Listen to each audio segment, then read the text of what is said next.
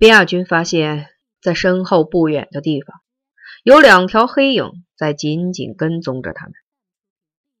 送走福芳以后，边亚军去了陈诚家。陈诚只狠狠地说了一个字：“狗。”为什么？因为你下去，为了一个女人，为了眼前的一口鲜肉，你会像狗一样不顾及生命去冒风险。现在你活得像条狗，将来你也会像狗那样死去。中肯，边亚军说：“陈诚，只有你最了解我。”阮平金对边亚军的出现似乎很兴奋，他走到他的身边，亲热而又拘谨地碰碰他的手。“你好。”他笑着说：“好。”他说：“他从没有见过阮平金这么高兴过，不由得十分感动。这姑娘是个好人。”他想。边亚军对陈诚说：“想和阮平金一起到街上走走。”陈诚沉吟了一会儿，还是同意了。不过他让小妹跟他们一起去，护着点你阮姐。他对小妹说：“牵着条狗散步。”别让狗咬了手。他说这话时，眼睛盯着阮平金，盯得他满脸绯红。亚军稍微回了一下头，发现那两条黑影已经逐渐逼近。他决定不再走大街，而是钻进了黑黢黢的小胡同。看来今天这场架是躲不过去了。打架倒不怕，你有刀子，我也有刀子。问题是身边这两个姑娘，必须保护她们。胡同里狭窄，自己挡住对方，平津他们就可以从容的走脱，而且在僻静处也可以下狠手。这两个人是谁呢？他又回了一下头，心里猛地一沉。他看清了那两个人的脸，高个的那个人。就是曾经持刀追杀过他的花市大街的流氓，绰号花太岁。那个矮个子的人是何二根。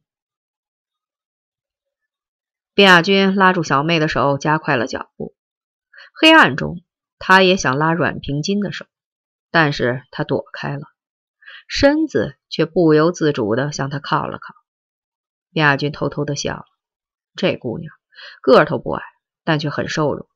头发稀疏干黄，还是一个没有长开的小丫头。你也怕我吗？我真的是条狗。他坚决地抓住她的手，紧紧地握住。他用力挣脱，但没有成功，反而被他把手捏得生疼。他轻轻地呻吟了一声：“怎么了，阮姐？”小妹问。“狗咬了手。”卞亚军呵呵怪笑，声音极响。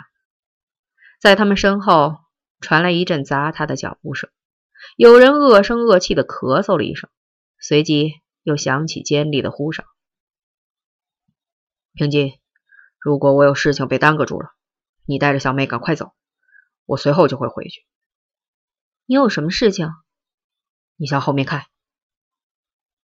阮平金镇静的回过头来，那两个汉子手持利斧，已经逼近了他们的身后。距他们只有十几步远了。他们是何人？恶棍。边亚军说完，松开阮平金的手，悄悄地从胸襟处掏出了一把匕首。在这一瞬间，阮平金发现边亚军的眼睛里突然闪射出一股莹莹的绿色，凶猛、残忍、摄人心魄。而在他的脸上却浮现出一丝笑意。狰狞而又阴狠，狼。他不禁全身一阵发冷。他们继续往前走，身后传来一声冷冷的吆喝：“站住！”笔者曾讯问过当年的许多知情者，我问他们：赫尔根和边亚军之间到底有什么解不开的仇隙？他们为什么要这么苦苦纠缠，以命相搏？这些四十多岁的汉子大多已娶妻生子，生活安定，事业有成。他们拍着脑袋苦想，然后明确的告诉我：没有，他们之间没有私仇。那为什么要如此残忍厮斗，非要见个你死我活呢？难道仅仅是为了争夺那个可耻的南城王座吗？一位在陕西汉中某国营大企业当车间主任的汉子对我说：“兄弟，这你就不懂了。为了竞争吗？竞争，这是一个有着强烈现代色彩的聚会，怎么能和流氓斗殴联系在一起？我仍不解。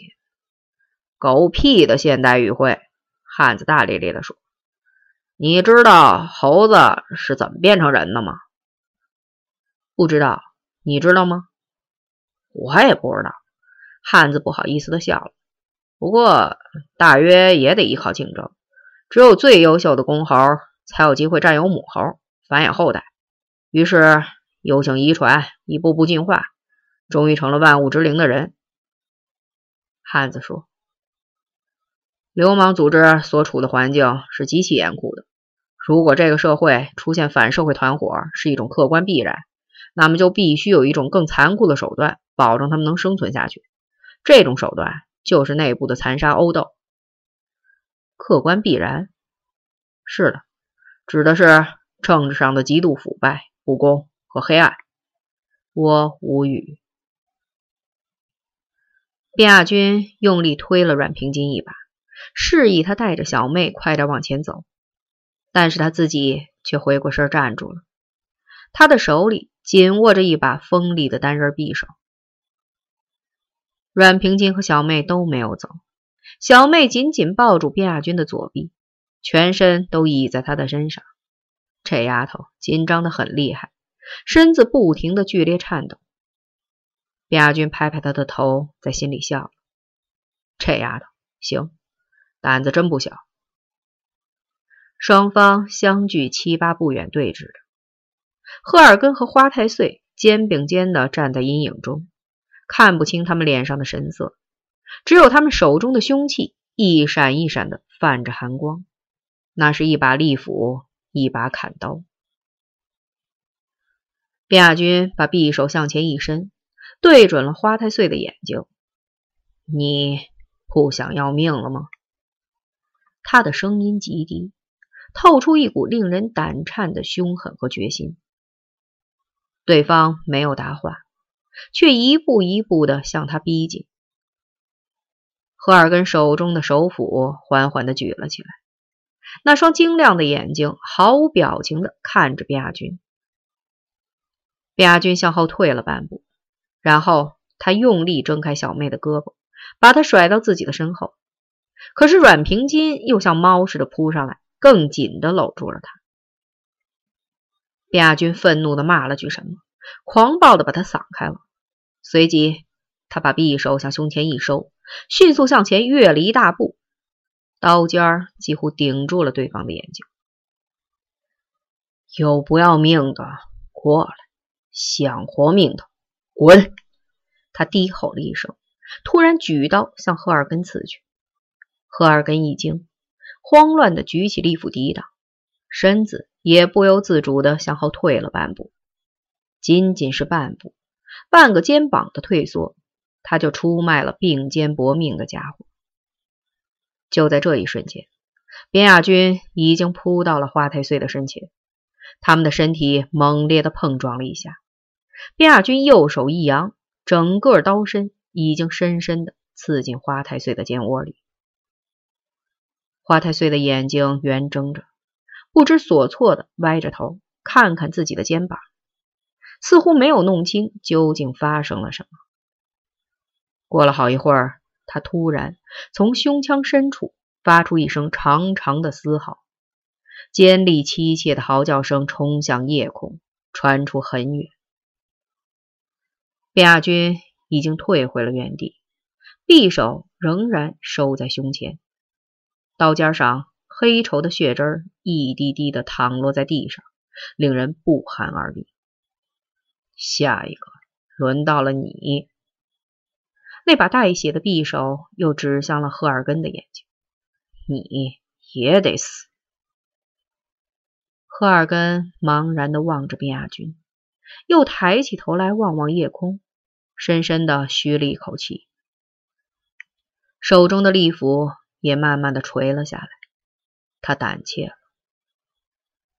花太岁倒在他的脚下，正在痛苦的翻滚、挣扎和扭动。他显然很疼，身体缩成一团，仿佛要用整个身躯把受伤的肩部包裹起来。赫尔根弯下腰，这时谁都以为他要救助自己的同伴。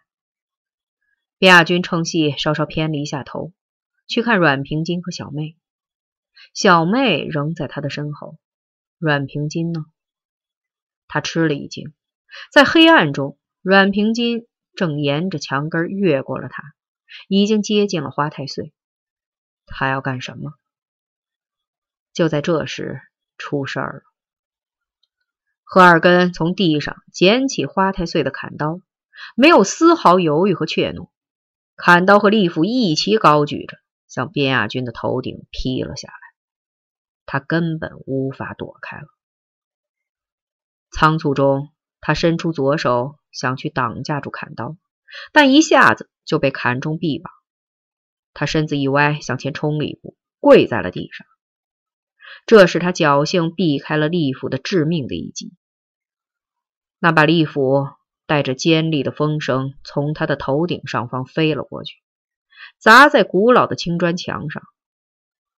那堵青砖墙像一面破鼓似的，被重重的雷了一锤以后，发出非常沉闷的一声巨响，整个大地都在巨响中震荡。据小妹说，这时出现了一个奇特而又极端恐怖的情景：先是阮平金尖叫着扑向边亚军，用自己的身子护住了他，但是。边亚军怒嚎了一声，粗暴的把他推开了。他自己摇摇晃晃的站了起来。他站着，倚着墙，默默的注视着何尔根。何尔根没有再砍出第二斧。不知在什么时候，他已经退到了胡同的另一堵墙前，也倚墙站立着，瞪着那双晶亮的眼睛，木然的望着边亚军。僵持，他们随时都会再一次扑向对方。忽然，咣一声，赫尔根手中的利斧掉在了地上。他佝偻着腰，身子慢慢的矮了下去，但是他的头仍然抬着，瞪着那双无邪、天真而又晶亮的眼睛。他咳嗽了一声，手指死死的抠住砖墙的缝隙，竭力支撑着自己。后来，他终于支撑不住了，一声不吭的倒在了地上。在他的腹部深深的插着一把锋利的单刃匕首。二十年以后，当陈诚的小妹追忆那天晚上的事情时，仍心有余悸，恐惧不已。他说：“那个人几乎还是个孩子呀，又瘦又小，人躺在地上。”还圆睁着那双眼睛，那双眼睛亮晶晶的。长着这样一双眼睛的孩子，为什么要杀人呢？他问我，我又去问谁呢？据说赫尔根当时没有死，他被人送到了医院以后，刚从昏迷中醒来，就爬下担架，悄悄的走了。医院和匆匆赶来的警察都疏忽了。谁也没想到，这个几乎肯定就要死的人会自己走掉。有人说，几天以后，赫尔根死在了南护城河大堤下面的一道田埂上，在他的身边有一座无名者的土坟，他是拥抱着那座孤坟死去的。也有人说，赫尔根没有死，他以后一直在京包线和包兰线上流浪，再以后。就不知所踪了。笔者多次乘车经过这条漫长的铁路线，沿线见到过许多流浪少年，他们每个人都有一双无邪、天真、晶亮的黑眼睛。